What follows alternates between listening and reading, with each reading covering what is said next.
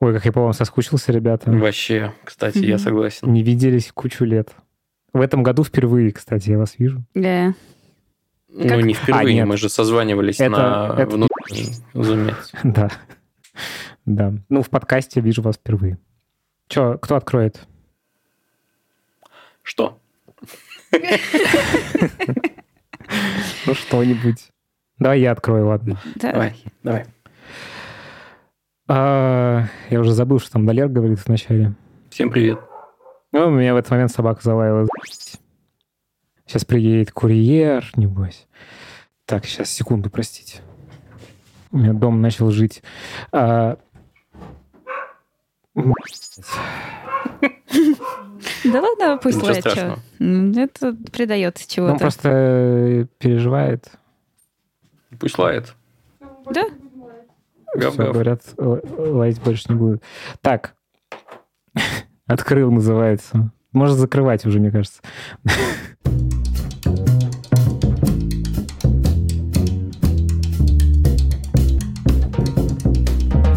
Здравствуйте, дорогие друзья. Здравствуйте, дорогие друзья. Это подкаст Хоба. Здесь мы шесть человек в разных конфигурациях. Каждую неделю встречаемся и обсуждаем разные личные штуки. И вообще изначально мы собрались тут из-за новостей. И сегодня мы вам принесли тоже какое-то количество интересных новостей, причем больше половины этих новостей про Норвегию. Это же хорошо. Норвегия, класс. Как Норвегия тебя зовут? супер. Скажи, пожалуйста. Да, меня зовут Лева. Я Ваня. Я Аня. Да, я давненько не приходил в подкаст.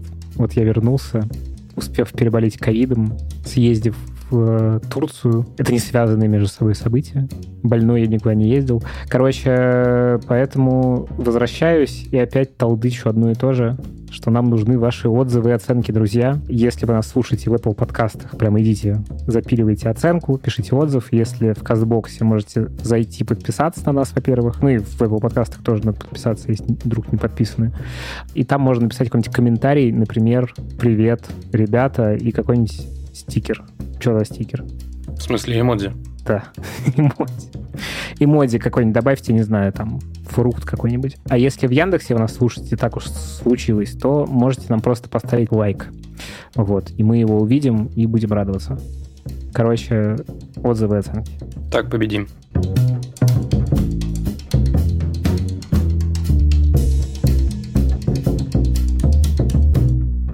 Расскажи, как вы из э, Стамбула улетели? Нормально? Улетели нормально, мы влетели в него очень странным образом, потому что в Стамбуле раз там, я не знаю, сколько лет снегопад случился, вот, и э, две с половиной машины, которые там были в аэропорту, которые должны расчищать снег, они не очень справились с задачей, вот, и мы заходили на посадку э, в очереди из 22 самолетов, вот, короче, приколдес некоторый случился.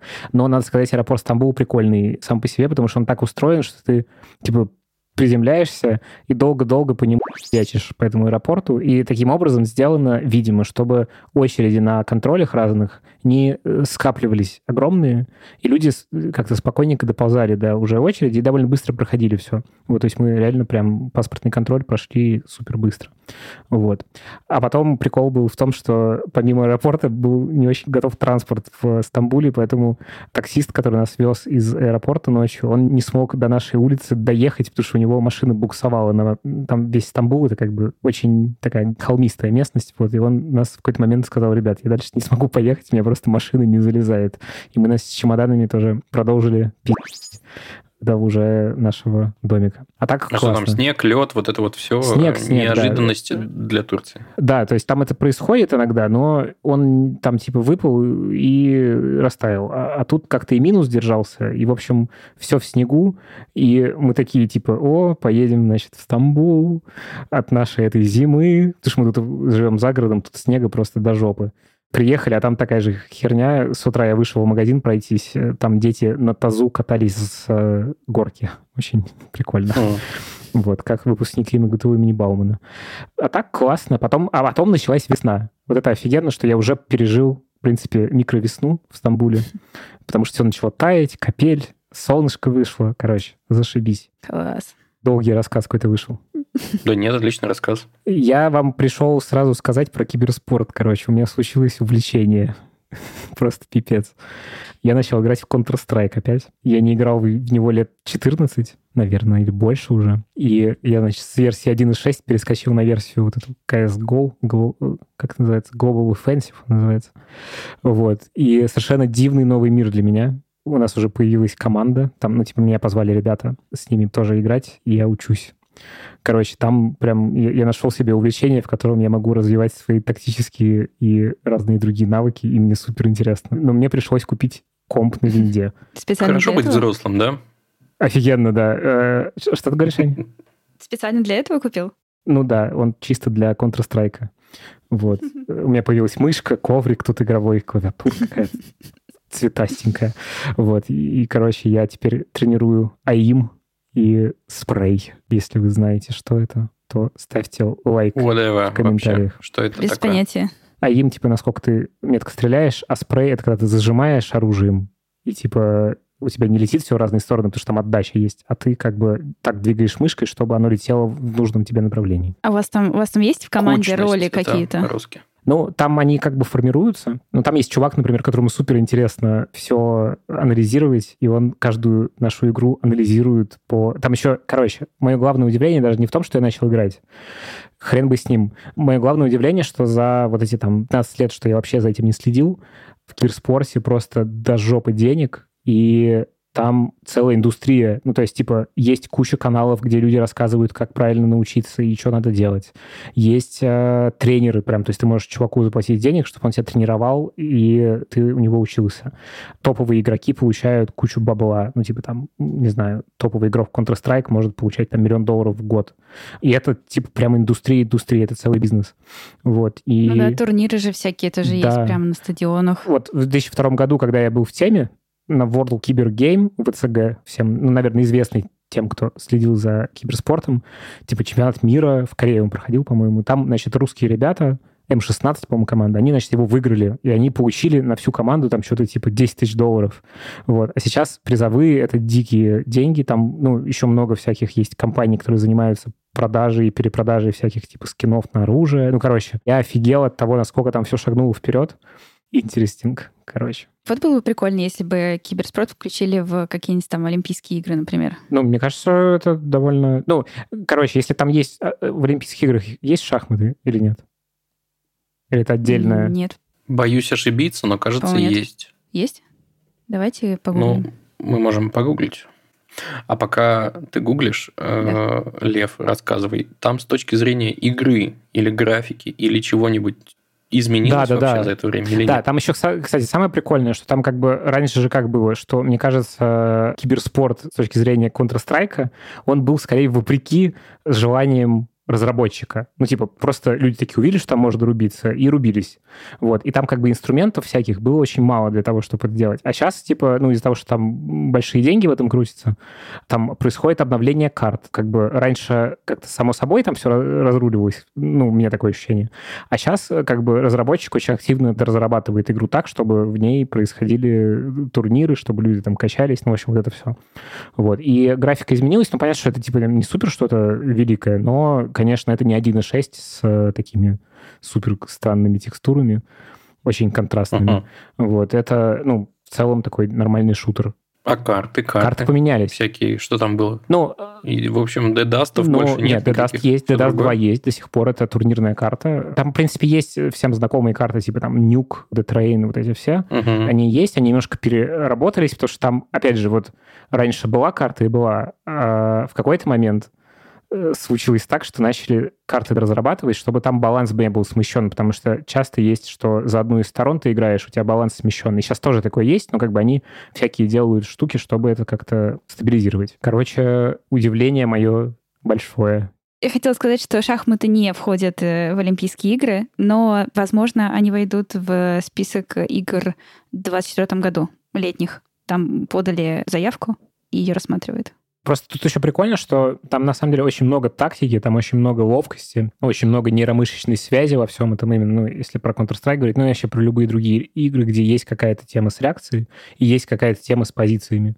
Вот, короче, прям прикольно. Если вы в нашем чатике есть, а если вас нет, заходите, пишите, что играете или нет. Класс. Блин, ты так вкусно рассказываешь как-то, что хочется взять и залететь. И ты купил себе для этого комп, а я же могу с Мака зайти? Да, ты с Мака можешь зайти, и ты можешь играть в контру. Единственное, почему я купил комп, потому что там есть, э, ну, короче, есть стимовские сервера, на которых ты можешь играть с Mac, а есть отдельная штука, это отдельная компания, которая называется Faceit приложение.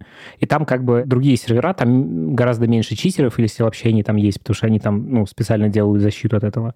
И э, там, собственно, можно прийти и собраться поиграть, например, типа у вас пять человек есть, вот вы идете, ищете себе оппонентов, они подбираются более-менее по уровню вашему и рубитесь. Вот. И там еще всякие аналитические сервисы есть в этом во всем. Но ее нет на Маке. Поэтому, собственно, мне пришлось купить виндовый комп.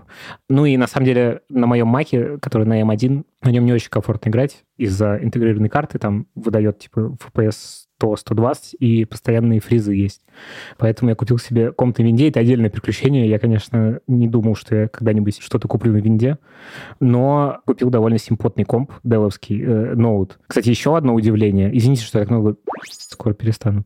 Просто мне очень... Я соскучился. Говори, соскучился говори. по говорению. Короче, удивление, что собрать себе комп сейчас стоит дороже, чем купить схожий по характеристикам комп в виде ноутбука. Это случилось во многом из-за того, что, значит, э, в какой-то момент все ринулись майнить крипту, цены на видеокарточки взлетели, вообще на комплектующие тоже взлетело. Вот, и если, типа, там, в моем детстве ноутбук априори дороже, чем системный блок, который ты собираешь, просто потому что, типа, ноутбук, он компактный, то сейчас, типа, ситуация ровно наоборот. Можно за вменяемые деньги взять ноут с такой конфигурацией, с которой ты дороже соберешь себе системный блок. Вот это меня удивило. А еще меня удивила эстетика, потому что я привык, значит, к вылизанным макам, где все четенькое и секси. Вот. А тут цветастый, Нет, я очень прилично купил ноут. Вот. Он прикольный. То есть он, короче, я понял, что красота может быть разной. И вот, типа, мак красивый, а этот красивый, но по-своему. Типа, он прикольно сделан. Внутри. Да? А у него душа хорошая. Ну, да? Не, он на самом деле даже выглядит прикольно. Просто это эстетика немножечко другого плана она как бы не лучше, не хуже, она типа просто другая. Вот, это э, интересное тоже открытие. Короче, открытие за открытием у меня, ребята. Дивный новый мир. Да, ладно, скажи, сколько стоил ноут, если ты готов? Он стоил 80. Игровой ноут? Да, да, ну это не супер там какой-то лакшери игровой комп. Я просто почему сделал э, ремарку о том, что хорошо быть взрослым, потому что я прикинул такой сразу в уме, ну, я не знаю, 150 ты, наверное, потратил на игровые ноуты. Да, ну, Всего 80 как бы, нормас. То есть для КС хватает? Для КС хватает, да. Для чего-то еще тоже на наверное, там средних настройках тоже хватит. Ну, я еще не тестил, потому что мне что-то контра-контроль, больше ничего не надо. Вот. Вполне приличная штука, да. Ну, то есть, типа, там прикол в том, что появились процессоры Ryzen, которые дешевле, чем интеловские, и производительность них хорошая. Вот. Это я буквально за три дня, я когда начал играть в контру активно, я, значит, три дня разбирался в том, что с компами у меня башка кипела. Потому что там, типа... Ну, и на самом деле отдельная фигня в том, что ты покупаешь комп, и, типа, чтобы понять, что там за комплектующие стоят, тебе надо идти на сайт и какими-то правдами и неправдами это все выискивать. В отличие от Мака, где ты в целом примерно все понимаешь, что там стоит. Короче, ну, да. Э, все там как-то по-другому с виндой ну и вообще с э, ноутами не эпловскими, но вполне норм. И по цене тоже можно найти норм. Короче, я тоже думал, что это там типа 150-200, вот, но я не был готов на контру тратить 150-200. Я, в принципе, 80 как-то меня немножко жаба душила, но в 50 я бы не уложился в мой психологический порог. А что, как тебе э, какой-то UX? Удобно тебе пользоваться виндой? Ну, Мы все поняли. Нет. Ну, типа, э, ну, нормально. Ну, то есть, короче, если, например, мне скажут, Apple больше нет, макбуков больше не существует, типа, решай свои задачи на винде. Ну, я буду решать их на винде, в принципе, ну, примерно все одно и то же, там, за исключением каких-то приложений, которые, без которых мне будет грустно, там, типа, не знаю, программы Things, которые я пользуюсь очень активно кучу лет. А так, ну, конечно, все довольно-таки через жопу. Ощущение, что ничего не пытаются упростить, а только наоборот. Ну, короче, в целом у меня флешбеки вьетнамские от моего существования с Windows XP, с Windows 98, с Millennium, прости господи, и с э, семеркой. В целом примерно все одно говно, только там, ну, типа, анимации симпатичнее. В общем, я не в восторге от винды. Ладно, последний вопрос перед тем, как мы перейдем, очевидно, к следующей теме. Признавайся, реестр редактировал уже? Не, я туда не хочу лезть. Ладно. А, ну и а зачем? А зачем? А там многое решается через Regedit. А, я единственное, что, что сделал, я, мне чуваки сказали, что надо какую-то там отключить на одном из процессоров какую-то многопоточность, чтобы лучше игралось в контре. Все. Короче, я надеюсь, что я не буду залезать в это дерьмо, и я надеюсь, что я, как бы, когда я существовал с Windows, там, лет с 12 до лет 23 или 2, я все время раз в полгода или даже быстрее перестанавливал винду постоянно. Это было постоянное занятие, mm-hmm. которое решало все проблемы. И я вот сейчас, я как бы знаю эту особенность, но я решил для себя, что нет, я не буду этого делать, я закрою на это глаза. И посмотрим, к чему меня это приведет. Слушай, а, а ты не договорил, так в итоге какая у тебя роль в команде?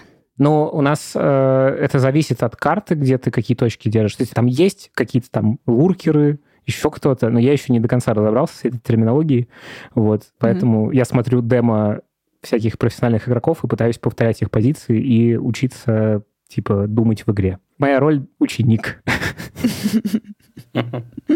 Огонь. Учись хорошо, получай только пятерки. Дневник показывай нам потом. Хорошо, я буду хайлайты, хайлайты кидать в чат.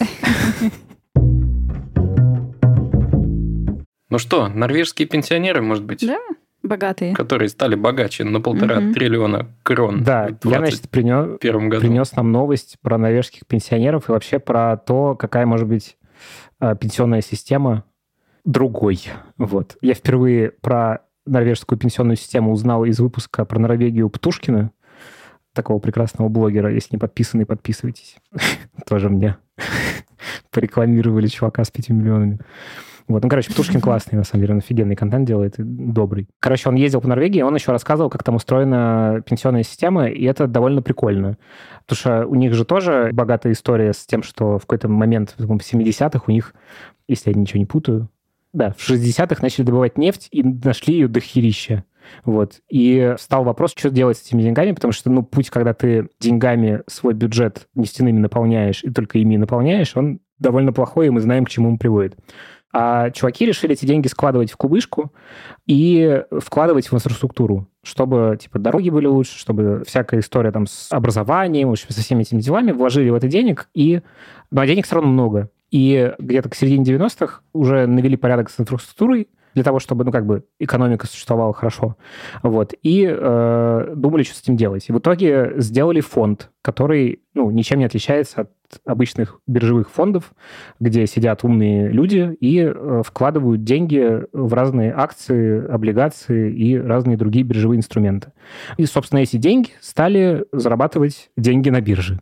Вот. И э, сейчас, собственно, так и происходит. И в норвежском, значит, вот этом фонде. Они вложили очень много денег во всякие компании, которые мы все прекрасно знаем, типа Apple, Tesla, вот эти все ребята, и замечательно живут и имеют с этого классные дивиденды. И вот новость, она как раз про то, что норвежские пенсионеры стали богаче еще на 1 триллион крон. На полтора триллиона крон даже. Это они сделали отчет за 2021 год. И каждый житель может зайти на сайт, посмотреть, сколько там в этом фонде, и в целом эти деньги довольно прикольно распределяются между людьми. Ну, точнее, не сами деньги фонда, а ну, дивиденды от него. Вот, и... Хотите да. минутку занимательной арифметики? Давайте поймем, что такое вообще полтора триллиона крон. Так, давай поймем, что такое угу, одна крона. Полтора триллиона крон – это 12 с мелочью триллионов российских рублей. Йоу, Дальше что хочется узнать? Хочется узнать население Норвегии и процент э, пенсионеров. Население Норвегии 5 миллионов человек, из них 17,5% это люди старше 65, то есть пенсионеры. И получается, что их 875 тысяч на всю страну. И получается, что из этих полутора триллионов крон, если пересчитывать на рубли, в 2021 году у них прибавилось по 14 миллионов ну, грубо говоря, на счет на каждого. 14 миллионов рублей. рублей. Но это, да. это на всех с 65, то есть это на там у каждого из них по сколько там? По 20 Нет, у каждого из них еще. по 14 миллионов. Да, на будущие 25 лет. Ну, наверное, там уровень Ну, типа того, большой. да, насколько я понимаю. Или это заработанные за этот год полтора триллиона крон. Вот я этого не понимаю. Это всего или плюс полтора? Мне кажется, это плюс полтора за год. И тогда там сильно-сильно веселее mm-hmm. у них вообще расклад. Да, я так понимаю, что это, это весь актив. Размер этого фонда вырос вот настолько. Триллионов крон. Ну да, вот там на Да, главном... а весь актив, я насколько понимаю, у них да, да. 12,340 тысячных триллионов крон. Короче, mm-hmm. до хрена. Ну и в целом, конечно, мысль о том, что вкладывать в инфраструктуру, а не в разбрасывание денег, она довольно клевая, потому что это помогает всему. И использовать деньги страны для того, чтобы эти деньги работали, тоже, мне кажется, офигенная идея. Вот. Что вы вообще про пенсию думаете, ребята? Ждете ее? Нет, не жду. По разным причинам. С одной стороны, ну, имея в виду вообще положение пенсионеров в России, с этой стороны не жду, не хотел бы. А с другой стороны, мне самому как-то ну, не близка идея, вот я доживаю до этого возраста, а потом такой, хоть трава не расти, я ухожу на пенсию и живу, ну, в идеале, да, в свое удовольствие, как бы не занимаюсь работой. Пока что мне это не близко. Пока что мне кажется, что я буду работать, пока смогу, потому что работать интересно. Ну, ты можешь работать ради денег, да. чтобы да, выжить, а можешь работать э, просто так, потому что тебе интересно. Ну, я работаю всегда ради денег и интереса. Да, Без но... интереса я никогда не работал. Я к тому, что в какой-то момент у тебя может быть накоплена такая подушка, она же там, не знаю, пенсия, и ты можешь продолжать работать уже с ней. Безусловно. Не, ну если считать пенсии подушку, то подушка, конечно, постепенно копится. Это только не средствами пенсионного Ну да, то есть я про то, что, извиняюсь, что как бы у тебя может в какой-то момент э, такой выбор сложиться, что ты хочешь заниматься интересными штуками, но они ну, не очень могут приносить деньги, э, или ты, не знаю, не хочешь, чтобы они приносили деньги. И вот ты типа выходишь на пенсию, занимаешься этими интересными штуками, но ну как бы не думаешь про денежную сторону вопроса. Как такой тебе план? А почему, подожди, почему, почему вопрос мне? Мне план, в принципе, ну, нормально, можно и так. Ну, как бы можно-то, любая конфигурация подходит, лишь бы радовала. Есть мне, же, да, есть же вот подходит. эти... Fire. Есть же еще ребята, которые Fire, да, но это тут они как-то совсем упарываются. Это те ребята, которые как можно раньше хотят э, выйти на пенсию как раз и уже типа ничего не делать или заниматься своими делами. Но там, насколько я понимаю по их историям, которых я читала, то там прям упарись до 30 лет, так что потом ты сможешь не работать, но и, кажется, жить тоже не сможешь нормально. Ну да, уже. это меня очень не близко. сильно упоролся. Там какое-то вообще ощущение, что ты, типа, очень большую часть жизни, которая может закончиться примерно завтра или сейчас, ты тратишь на то, чтобы всеми правдами и неправдами заработать денег, чтобы потом было хорошо. И, короче, мне кажется, что это такой подход диковатый. Ну, он понятие как будто подменяет. Ты сейчас не радуешься, чтобы радоваться потом, что совершенно не факт еще, что, ну, да. что оно случится. Угу. Но сама идея, она, конечно, хорошая. Ну, мне бы хотелось э, какой-то пассивный доход э, организовать угу. в какой-то момент, чтобы можно было не париться и... Ну да, ну то есть именно что не париться. Ну то есть уже делать то, что ты хочешь, вообще не оглядываясь на какие-то свои ограничения денежные. Ну, то есть я вот тоже, я сейчас делаю тоже, что я хочу, и я работаю ради интереса, это там привилегия, то, что я могу это делать, но все равно я чувствую все свои ограничения, которые есть.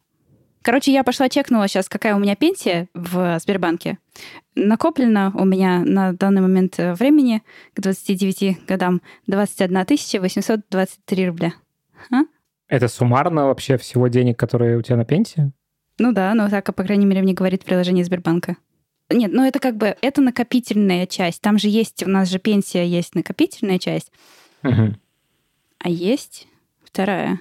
Кто мне скажет, как она называется? Это экзамен для пенсионеров. Слушай, я сейчас попытаюсь зайти в Пенсионный фонд России и понять вообще, что там. Но это дело не быстрое, поскольку базы, как обычно, друг с другом не очень дружат.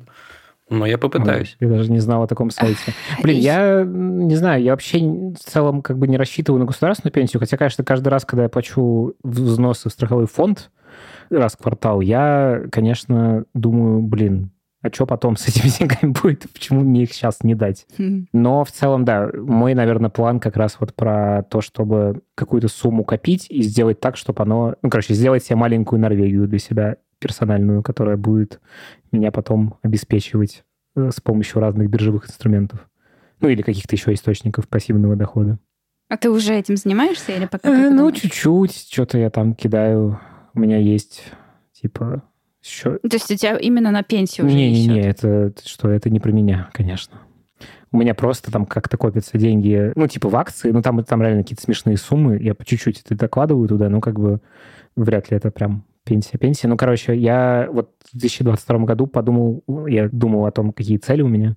Я вот себе что-то наметил, и одна из них — это понять про пассивные доходы, потому что, конечно, мне не хочется, когда я буду стареньким, или, ну, не знаю, что со мной случится, чтобы, в общем, было плохо с деньгами. Угу.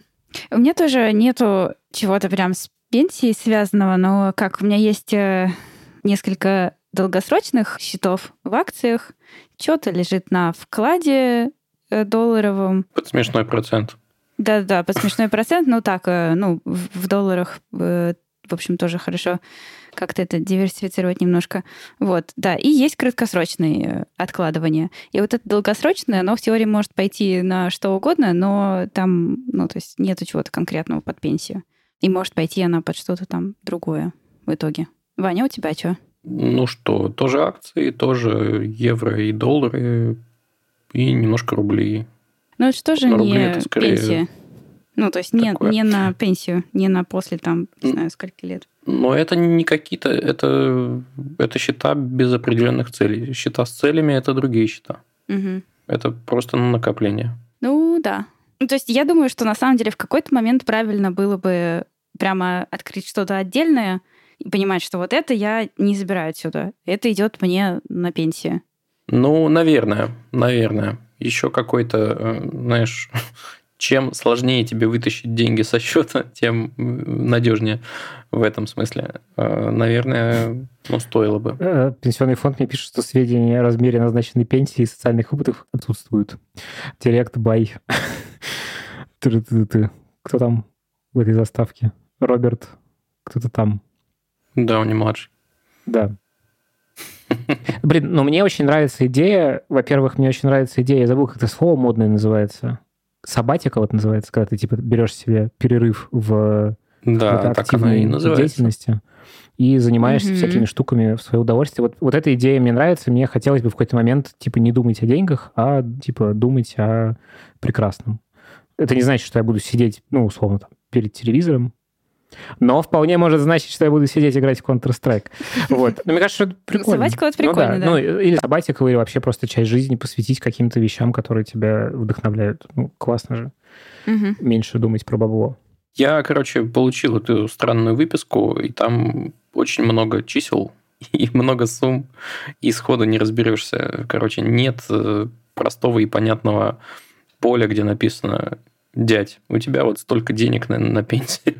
Нет такого. Да вот э, потому что оно там как-то считается все по-сложному. Хочу понятных расчетов. Можем сделать петицию. Слушайте, знаете, что занятно? Во всех этих рассуждениях мы как будто бы в своей старости рассчитываем исключительно ну, на себя, не рассчитываем там на условных детей, которые ну, в чьей-то конфигурации – могут, а в чьей-то вообще обязаны помогать родителям в старости. Что значит обязаны? Вот я, ну, в чьей-то конфигурации, в чем-то представлении, вот есть такие, да, воззрения. На... А, ты имеешь в виду, что, в принципе, такое есть мнение? Что это как бы как пассивный да, да, да. доход рассматривается? Ну, как бы как инвестиция, чувак, да. Ты родил, вложил, и вот получаешь дивиденды. Пассивный он или активный? Я не Мне кажется, активный. Да, да, да, ну, в, плане по вложению, в, наверное. Ну и вообще, да. мне кажется, что это странно. Да. Короче, если сравнивать это с облигациями даже, мне кажется, что это вообще ни в коем Это рискованные, высокорискованные облигации. Это какие-то это какие-то фьючерсы практически. Да. Ну да. Не. Надо шортить. Не, да, знаешь, типа, продам ожидание того, что мои, мои дети будут меня обеспечивать. А, сыграем, так да. сказать, на понижение. Блин, короче, я вообще, да, у меня нет ощущения, что я на кого-то рассчитываю в этом вопросе. Тут скорее все прям как будто, ну, опять же, слишком громко сказано, от меня зависит, потому что что-то зависит, а что-то, ну, какие-то там возможные события, вряд ли я могу на них повлиять. Вот, не все я могу контролировать. Но, конечно, да, я не рассчитываю ни на государство, ни на детей. У меня вообще нет детей. Вот на собаку с котом могу рассчитывать. Ну, не уверена, что можешь, Лев. Ты можешь рассчитывать на них только э, в том смысле, что после твоей смерти кот обгладает тебе ебало. Э, Он бездушный. Я думаю, что я его переживу. Ты, И это хорошо. Я этого не говорил. Ой, господи, кошмар какой. Слушайте, а, вот знаете, у меня такое ощущение сложилось, немножко генерализирую сейчас всех, но что вот если посмотреть на три поколения, да, старшее поколение, те там наши бабушки, дедушки, вот у них как будто бы они рассчитывали на пенсию и э, обломались очень сильно. Потом второе поколение, такое ощущение, что они увидели, что как бы рассчитывать э, на пенсию вообще никак нельзя, и живут так, как будто бы пенсии и не будет. Ну, то есть мы просто об этом не думаем, типа, нету пенсии, не будет никогда. А вот следующее мы, кажется, что мы опять начали думать про пенсию, уже о том, что она будет э, когда-нибудь, и что-то надо будет с ней делать, и уже стали думать именно про себя, что вот что нам сделать сейчас, чтобы была пенсия. Вот. У наших родителей получается наоборот, потому что они, мне кажется, увидели, что как бы система может э, поломаться, и если они даже будут пытаться рассчитывать на себя, на какие-то накопления, да, на еще что-то, что это все равно все равно не сработает. Ну, то есть случится какой-нибудь э, дефолт, и обвал, и все, и все mm-hmm. уйдет. Есть у вас э, похожие какие-то мысли? Видите вы такую картинку? Или Пожалуй, что да. Скорее, да. да. Что-то похожее. Угу. Аня записывает. Поддержали, да, твои своего исследования. Ну да, ну у меня вообще какое-то есть ощущение, мне кажется, оно у многих есть, типа, нестабильности всего. Знаете, как это называется на вот бизнес, а до того, как это стало бизнес-термином, это было военным термином, это называется ВУКа мир, что-то там да, vulnerable, да, да, да. uncertain, э, что-то там еще. В общем, очень неопределенный мир, в котором Самый главный навык это быть гибким, и все. Да-да-да. Кстати, классный mm-hmm. термин. Было бы прикольно про него сделать какой-нибудь спецвыпуск, мне кажется. Давайте попробуем, кстати, хорошая идея. Ну что, дальше к Норвегии? Да, надо дальше идти э, снова в Норвегию. И раз уж мы затронули тему пенсии, а на пенсию обычно уходят ну, в каком-то относительно уже зрелом возрасте, то норвежские ученые придумали специальную диету и специальный калькулятор питания, который э, подсказывает, как прожить еще дольше. Если следовать этой диете рекомендованной и начать исследовать, например, в 25 лет, ну или плюс-минус 5, то можно получить дополнительные 10, а то и 17 лет жизни. А если в 60 начать, то около 8. Если в 80 начнешь, то 3 года. Что думаете? Мне что-то не грузится Кайф? нормально. Это достаточная причина, чтобы начать упарываться по подсчету граммов э, калорий. Ну, там не в калориях дело, там все довольно просто, сейчас расскажем, но все-таки. Ну, у меня тоже сайт, кстати, так и не загрузился. Я его пробовала несколько раз подгрузить. Один раз он загрузился почти. Я не увидела вот эту схему итоговую, но я увидела, что мне осталось жить там типа 50 лет и подумала, ой, что-то правда же? Не так много. Вот. Дальше у меня ничего не подгрузилось. Но вообще как? Это же отложенная выгода. С отложенной выгодой очень сложно работать. Ну, очень сложно, типа, бросать курить, например, зная, что это тебе пригодится там через 30 лет, угу. 40-50. Вот. Сказали Но мы вообще... с Попыхивая.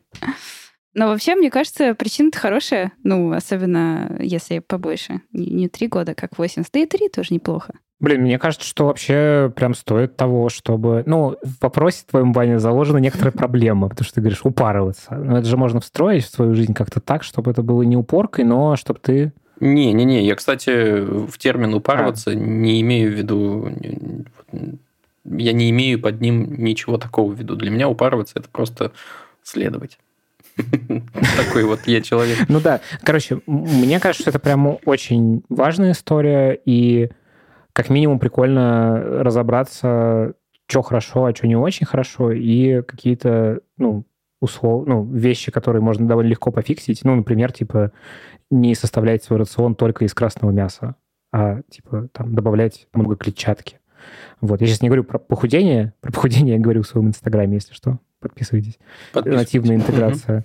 Но в целом разобраться... Короче, просто это такая большая часть жизни, которая очень многими людьми воспринимается как что-то суперинтуитивное. Я сейчас в целом готов бросить камень в огород термину интуитивное питание, но это не про это, а про то, что просто как бы мы особо не думаем, что мы едим. Вот. И это, мне кажется, что на самом деле проблема, потому что это позволяет э, компаниям в погоне за прибылью э, делать так, чтобы мы ели что-то не очень нам полезное и что-то нас не буду тут запугивать, но, короче, вредящее нашему здоровью и долгожительству в том числе. Понятно, что можно умереть вообще э, не от этого, от чего-то другого. Но, типа, статистически можно чуть-чуть какие-то вещи для себя сделать более выгодными, быть более устойчивым к этому вука-миру. Поэтому, не знаю, мне кажется, что понимать, что ты ешь и зачем, прям тема. Что, давайте расскажем, как они к этому всему пришли, эти норвежские ученые. Значит, они провели метаанализ огромного исследования, в которое входили многие страны, и, насколько я понял, если я не ошибаюсь, около пяти тысяч человек из сотни с лишним стран и примерно из тысячи мест проживания – это исследование называется Global Burden of Disease Study. И последний апдейт был в 2019 году, а потом случился ковид, насколько я понимаю, и стало немножко сложнее все это делать. И вот из этого метаанализа следует, что если мальчик, ну, в смысле мужчина, снизит количество красного мяса с условной сотни до нуля, я так понимаю, что это граммы и это месяц, то его продолжительность жизни увеличится на 1,6 десятых года. И подожди, что-то 100 грамм в месяц это как-то мало, мне кажется. В день, в неделю? Я вот не очень понимаю, сейчас подождите, надо это понять. У них плохая легенда. Вообще со всеми этими исследованиями есть к ним есть э, один большой вопрос. Они проводят классные исследования, у них очень много данных, но они ни хрена не заботятся о том, чтобы представить это все в каком-то удобоваримом виде. Да, дизайн страдает сильно. Хочешь разобраться, потрать время и все такое. Ну, у меня что-то загрузилось. Блин. У меня эта страничка... Нет, подожди, сейчас я 33 года мне. Мне осталось 54. Ну, она... Вот, да, у тебя Нет, есть два их... столбца, а, да? два вот столбца вот? есть, где да, типа, да, да, какие-то шкалы непонятные. Да, да, да. Вот это слева, это то в теории, как люди твоего возраста потребляют какие продукты. Справа, как нужно тебе. Mm, у меня они совпадают. Дальше ничего не знаю, что с этим делать. Почему-то. Не знаю. Короче, давайте э, перейдем от того, ну, как бы, сколько... Вешать в граммах. Да, сколько вешать граммов к некой оптимальной диете. Значит, там присутствуют цельнозерновые. Сейчас мы говорим о среднезападной диете, так называемой, в кавычках. Так вот, если мы говорим о цельнозерновых... Да, я так понимаю, что это все-таки в день. Да-да-да, это э, слишком мало было бы, если бы это был месяц, а, так вот. даже недели, это мало. Да. Средняя существующая диета – это 50 грамм. 50 грамм чего? Цельнозерновых.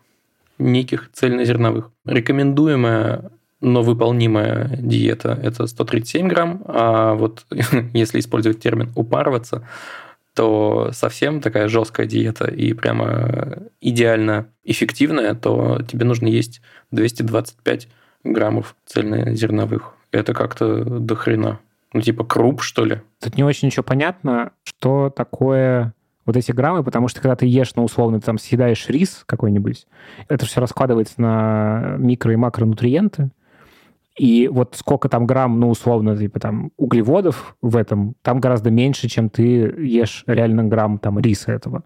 Вот, то есть тут э, действительно не очень понятная история в плане не, ну здесь граммовка, насколько я понимаю, это граммовка самой еды. Вот в сухом виде ну, или в вареном? Про... Вот это вопрос. Потому что это, ну, условно, если ты варишь цельнозерновые макароны, ты типа съедаешь 100 грамм вареных цельнозерновых макарон, то ты съедаешь 50 грамм сухих, ну, примерно 50. То есть там примерно один к двум соотношение. Ну, наверное, да. Мне кажется, это готовый вариант уже. Ну, то есть это mm. еда в финальном виде своем. А, да-да-да, вот здесь же есть немножко расшифровки. Что в эти цельнозерновые может входить? Два тонких э, кусочка ржаного хлеба, одна маленькая миска хлопьев или какая-то некая миска риса. Это, например, 225 граммов цельнозерновых. Если говорить про овощи, то средняя существующая диета 250 грамм овощей, некая оптимальная 325, а идеальная 400. И это что может быть? В течение дня. Один большой помидор, один сладкий перец, салат, ну, в смысле, листья какие-то, половина авокадо и э, Блин, тогда это некий. 400 грамм, это, видимо, что-то с нутриентами связанное, как будто бы, потому что там, ну... Они, э, они советуют очень Вообще много есть, неплохо. насколько я понимаю. Потому что там еще 400 граммов фруктов в идеальной диете, 25 граммов орехов, 200 граммов бобовых. Тут просто все на английском. Некоторые слова я почему-то забыл. 200 граммов рыбы. Нет, чуваки, мы, конечно, молодцы, как мы подготовились. Речь, ну, речь не о дне, потому что если втиснуть все это в один день, это too much. Я вот до рыбы дошел. Подожди, там, но там написано в расшифровке, что это суточное потребление. Вот это вот, вот это столбец Вот 200... это все нужно ну, втиснуть вот, в день, да блин, это же... И, извини, я вот, я просто чекаю последние пару месяцев, прям, что я ем каждый день в Fat Secret чтобы свой рацион выработать, который мне комфортный. И вот я сейчас посчитал, я вот за сегодня съел 425 грамм овощей. Молодец, получаешься. Хорошо, это же немного. да. Это то, что нужно, да. Это идеально. Не, вот... я имею в виду в смысле, что это, это же идеально, типа. не какая-то суперцифра, в смысле, по э, количеству. Нет, просто смотри, если я вот сейчас дошел до строчки с рыбой, которой нужно съесть 200 ну. граммов в день, якобы, ну, то есть, если все это сложить, получится до хрена ты вот съел там уже 225 грамм зерновых, 400 граммов овощей, 400 граммов фруктов, 25 грамм орехов, 200 грамм бобовых, 200 грамм э, рыбы, половину яйца, 25 грамм, 200 граммов молочки, 50 граммов, э, ну, каких-то обработанных круп. Это, видимо, типа рафинированные крупы, да? В хлебе или где-то еще. Да, 0 э, граммов красного мяса, 0 граммов переработанного мяса, 50 граммов белого мяса, я полагаю, это какая-нибудь курица. Естественно, 0 граммов э, всяких сладких напитков, а типичное потребление Охренеть. 500 граммов в день, судя по всему. И 25 граммов растительного масла некоего. Ну, вообще, на самом деле, в теории норм. Ну, то есть, считай, что вот эта рыба, например, и какие-нибудь зерновые — это твой обед, а что там у нас еще было? Овощи. Ну, ну какая-то часть может овощей быть... поделена между днем. Может быть, я ну, то есть там... просто плохо вот себе сегодня я еще все это понимаю 425 ну. грамм овощей. Я просто сейчас считаю, мне даже интересно приложиться к этому.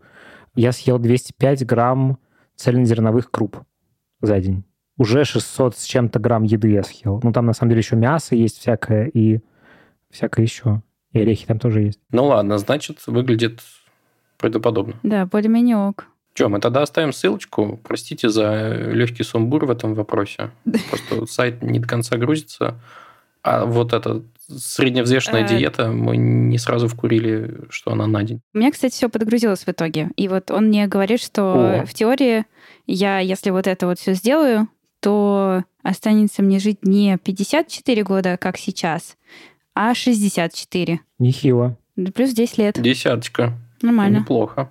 Угу. Неплохо, неплохо. Но там можно просто еще свои бегунки настроить на точки сейчас, и тогда, наверное, он поточнее покажет это все. Лева, вот какой бы ты дал один совет э, тем, кто вообще не следит э, особо за едой? Ну, короче, давай мне дай совет. Я, на самом деле, ну, там, не ем сахар, типа, ем овощи и вот это все, но я не слежу за тем, что я ем, я ничего не считаю. Но вот э, мне кажется, что это было бы полезно как-то. Ты себя хорошо чувствуешь? Я не знаю. Ну, короче, я бы такой такой совет дал. Сходить на диспансеризацию, посмотреть, что все ок. Э, а если не ок, то посмотреть, что, ну, что с этим сделать. А если ты себя чувствуешь комфортно в своем питании, в своем ощущении своего тела, там, типа, в своем весе, блин, ну, мне кажется, не надо туда фокус внимания давать э, слишком большой, чтобы себя не задолбать. Потому что там это все очень сильно завязано на ну, нервной системе, насколько ты себя этим коришь, не коришь. Ну, короче, там очень много психологии во всем этом.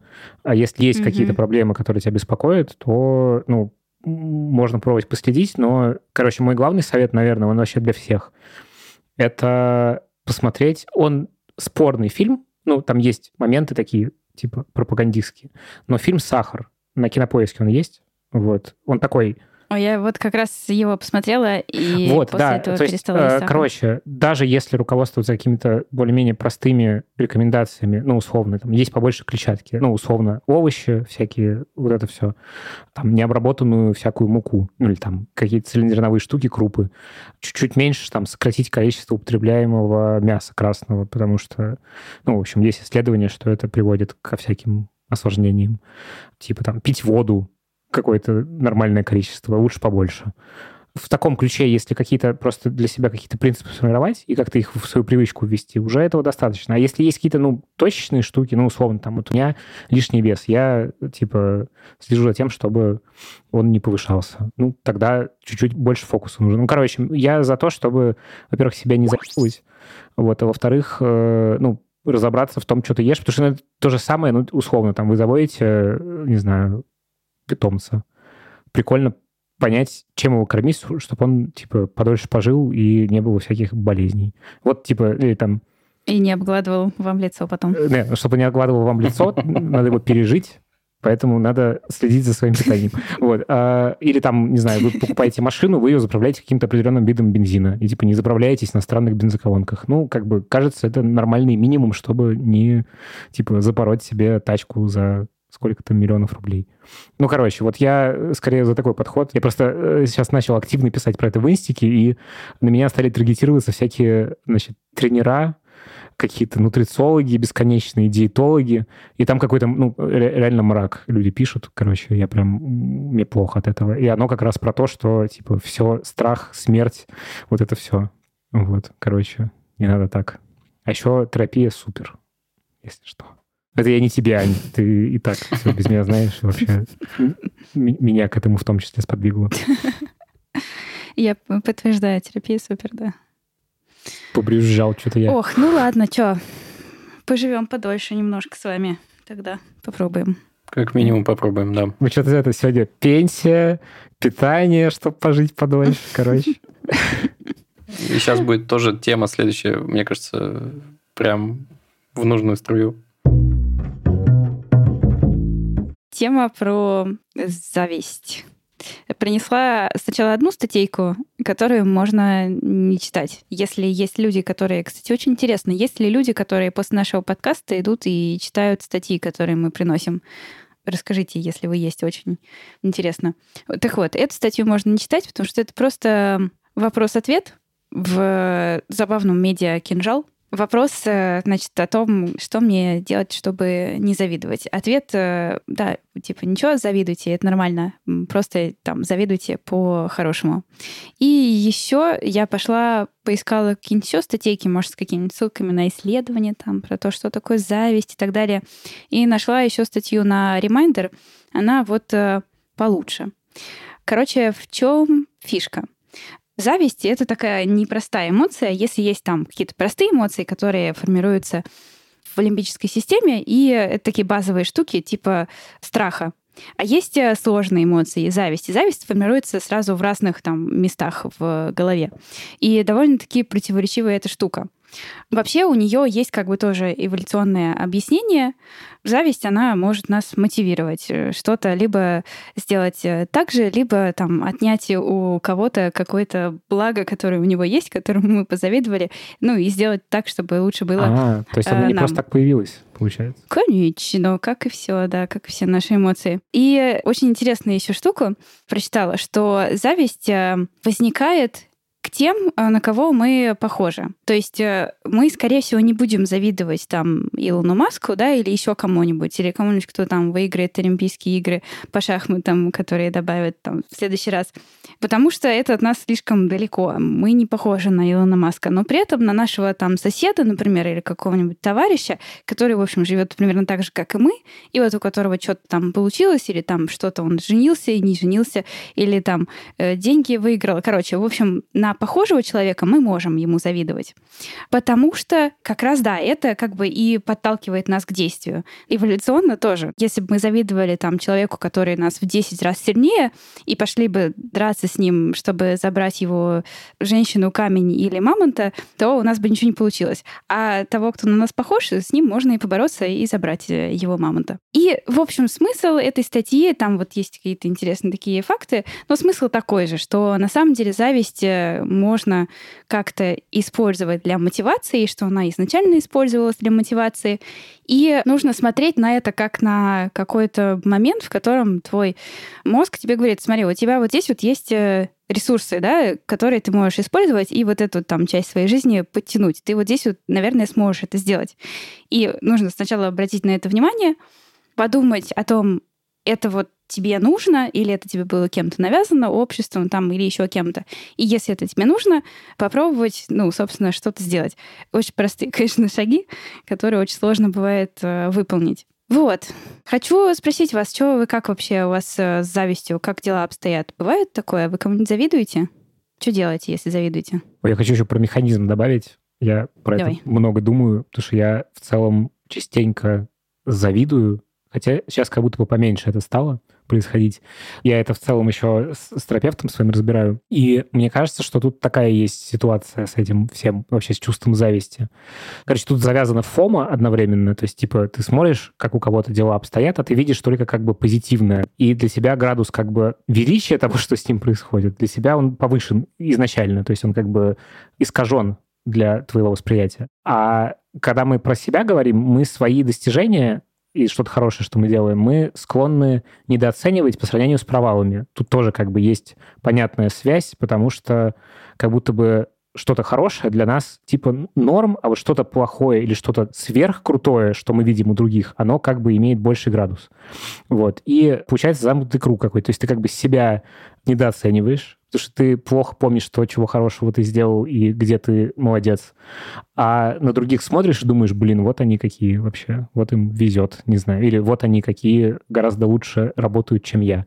И вот мне кажется, из такого состояния зависти, которое тебя съедает, в смысле ты себя начинаешь гнобить, за то, что ты что-то не сделал, что сделал другой человек. Мне кажется, вот, вот от этого прикольно было бы как-то, ну, как минимум, э, это замечать и понимать, что с тобой происходит. А зависть, которая тебя двигает к чему-то, чтобы что-то делать, мне кажется, это довольно прикольное чувство.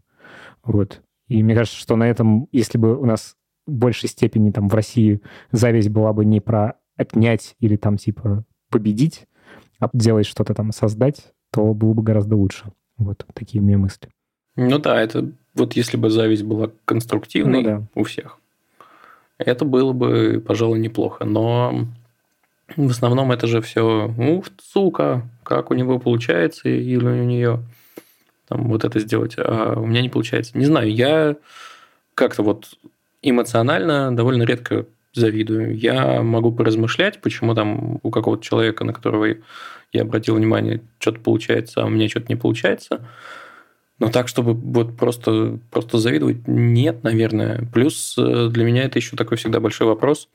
А ты уверен, что... Ты хотел бы вот этого? Этот человек для него самого действительно успешен, он действительно сам этого хотел, по пути там ни от чего не отказался, счастлив ли он и все такое.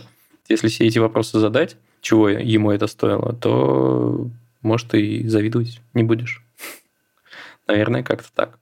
Но, с другой стороны, вот ты спросил про зависть. Я часто испытываю раздражение. Я не знаю, зависть это или нет.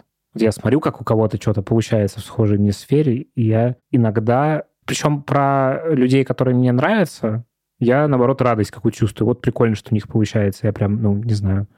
А про тех, кто мне не нравится, или там те, кто, мне кажется, делают что-то мутное, я прям такой, Типа, бесит как. Вот. И это, ну, как бы непонятно, зависть там это или нет. Черт его знает, что это такое. Я тоже вот об этом думала к созвону, о том, что раньше мне казалось, что я, у меня особо нет зависти тоже как-то, то есть это либо анализ, либо радость за кого-то, кто мне близок. А вот сейчас к созвону подумала о том, что зависть, наверное, ну вообще, как и все человеческие эмоции, они очень любят прикрываться еще другими эмоциями. И особенно если мы себе что-то там не разрешаем, то тогда точно там под одной эмоцией есть другая эмоция. И вот мне кажется, что у меня тоже есть э, зависть, бывает зависть, но она все время куда-то уходит в другие стороны и в раздражении, наверное, но чаще в как раз э, какой-то... На, на, я на себя саму, в общем, начинаю это все переворачивать. И, ну, то есть не типа не другой лох, да, что у него получилось, а я лох, что у меня не получилось. И как бы зависти, как, ну, в каком-то, в прямом понимании, я не, в этот момент и не чувствую. Ну, то есть я не, не чувствую там, ах, ты бесишь меня, да, хотелось бы мне чтобы у тебя ничего не получилось. Вот, вот такого у меня никогда нет. Но при этом э, точно э, я замечаю, да, эти случаи, в которых я могу, ну, начать на себя волну гнать какую-нибудь. пытаюсь это замечать, пытаюсь как-то с этим работать, но вот оно есть, и я думаю, что это она. Я думаю, что это и есть зависть, да. Но я тоже когда-то разбирала это на терапии, и мы разговаривали о том, что очень у многих э, людей, и у меня в том числе, оценка там с детства была построена на достижениях, ну, типа, ты молодец только когда ты что-то сделал, а просто так ты не молодец. Вот, если что-то сделал, тогда ты молодец. Там что-то какие-нибудь пятерки, там, не знаю, школы какие-нибудь музыкальные, вот это вся херотень.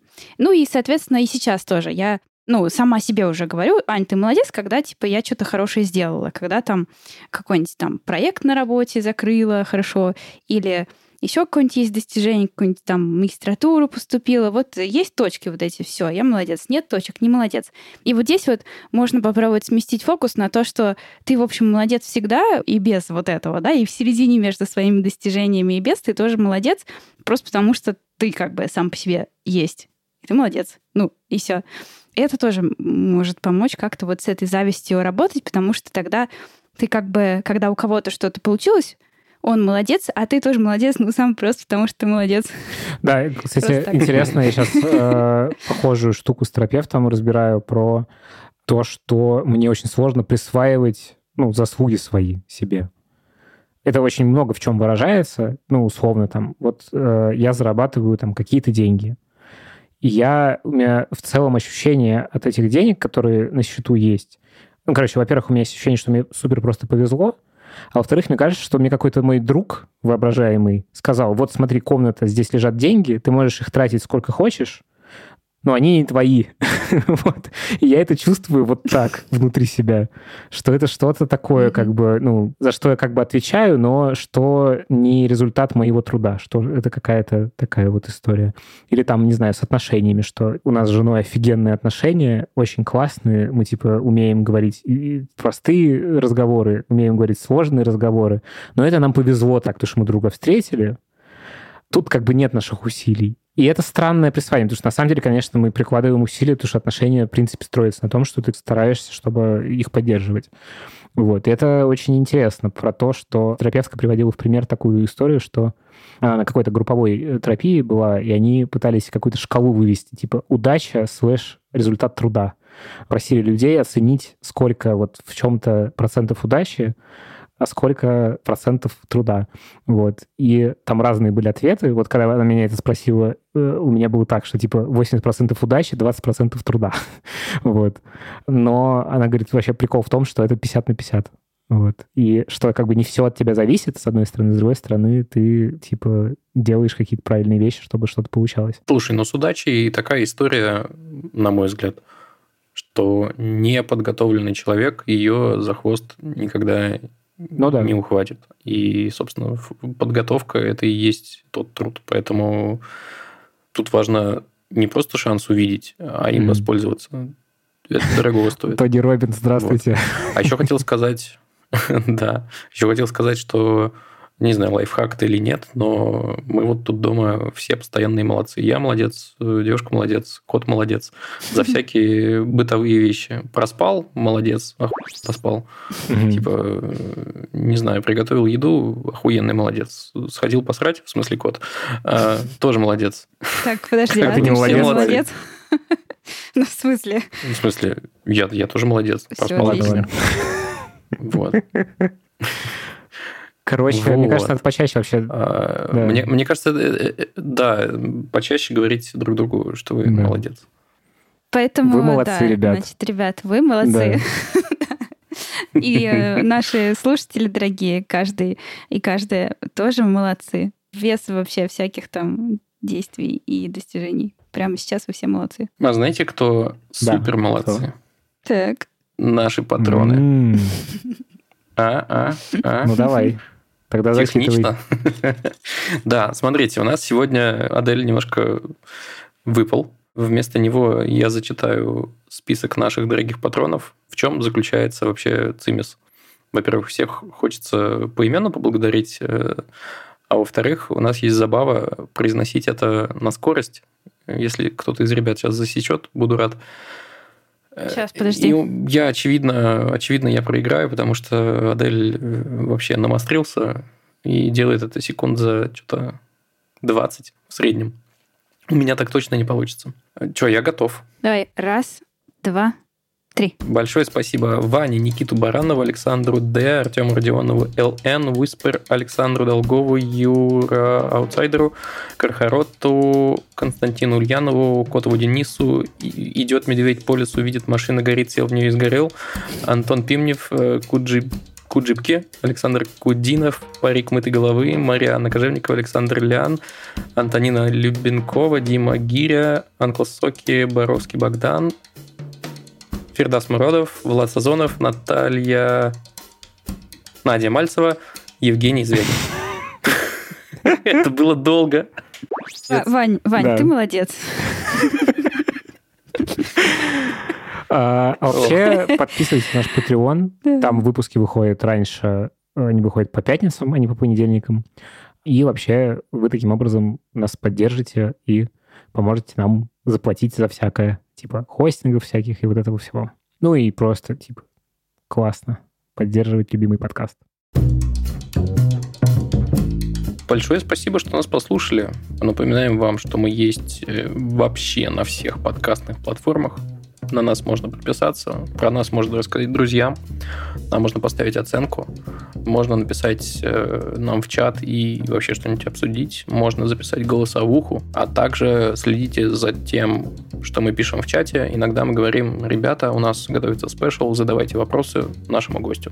Вот. Всем пока, чмоки. Чмоки, пока. Пока.